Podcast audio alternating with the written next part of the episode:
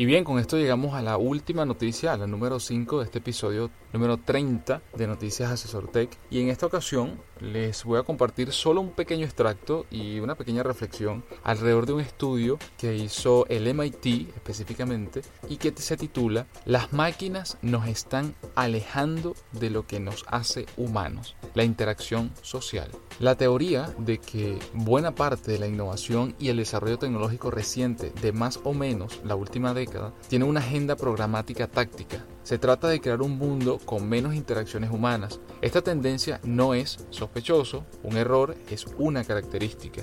Podríamos pensar que Amazon trataba de hacer que libros que no pudiéramos encontrar localmente estuvieran disponibles para nosotros. Y así fue. Y qué idea tan buena, tan brillante. Pero tal vez también trataba de eliminar el contacto humano. La tecnología de consumo de la que estoy hablando, se refiere en este estudio, no afirma ni reconoce que eliminar la necesidad de tratar directamente con seres humanos sea su objetivo principal, pero es el resultado de un número sorprendente de casos. De algún modo, estoy planteándome que tal vez sí se el objetivo principal, incluso aunque se planteara conscientemente. A juzgar por las evidencias, esa conclusión parece ineludible. Este objetivo sería la nueva forma. La mayoría de las noticias de tecnología con que nos bombardea hablan de algoritmos, inteligencia artificial, robots, coches autónomos, y todo se asemeja a este patrón. No estoy diciendo que tales desarrollos no sean eficientes y convenientes. Esto no es un juicio. Simplemente noto un patrón y me pregunto si al reconocerlo podríamos darnos cuenta de que es solo una trayectoria de muchas. Hay otros posibles caminos que podríamos estar siguiendo y en el que estamos no es inevitable o el único, si ha elegido posiblemente inconscientemente. No estoy diciendo que muchas de estas herramientas, aplicaciones y otras tecnologías no sean muy convenientes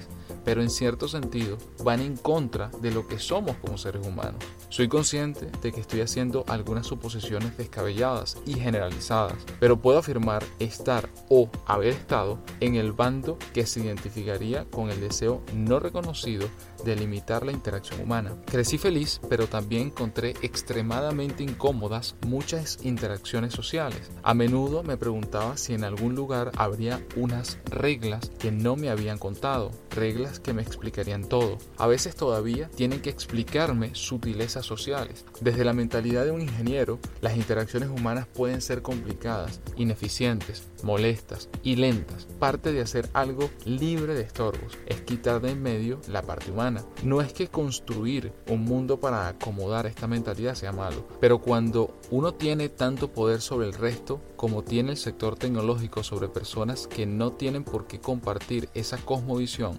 existe el riesgo de un extraño desequilibrio. El mundo de la tecnología es predominante, masculino y mucho. Testosteronas combinadas con el deseo de eliminar tantas interacción con seres humanos reales como sea posible por el bien de la simplicidad y la eficiencia. Haced los cálculos, ese es el futuro. Esto es simplemente la introducción de este estudio, luego vienen las pruebas y los ejemplos, pedidos en línea, entrega a domicilio, música digital, streaming, aplicaciones de transporte, coches, cada una de las áreas que mayor desarrollo han tenido, están teniendo y todo indica que van a tener, son explicadas en este estudio que se, se desprende de, bueno, de una de las, de las universidades pues, más reconocidas a nivel mundial como es el caso del MIT y que, bueno, cierra y con esto culmino precisamente esta, esta noticia número 5, cierra con lo siguiente, abro comillas, nosotros no existimos como individuos aislados, nosotros como individuos habitamos en redes, somos relacionales, así es como prosperamos y medraremos. Fin de la cita.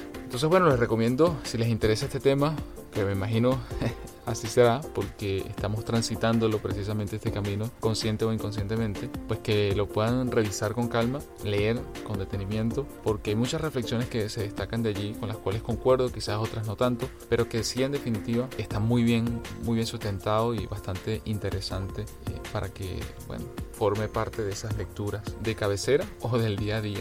Y bien, con esto llegamos al final de este episodio número 30 de Noticias Asesor Tech, como verán, cargado de muchas noticias relacionadas con el lanzamiento de nuevo sistema operativo móvil de Google, el Android 8.0, con eh, ese aprovechamiento del fenómeno del eclipse que sucedió. Además, el uso de la herramienta, la tecnofobia, la interacción social y humana eh, alrededor de las máquinas. Eh, de verdad que una semana bien movida, con mucho que ver, conversiones de ventas, eventos precisamente que se estén dando esta semana en Latinoamérica. En especial le comentamos este que está, se va a hacer para pymes y microempresarios en Chile. Entonces, bueno, espero que les sirva la información. Como siempre, gracias por escucharnos. Si les gustó, no olviden darle like, suscribirse a nuestro canal en SoundCloud y compartirlo con sus compañeros, amigos y familiares. Nos escuchamos el próximo día lunes.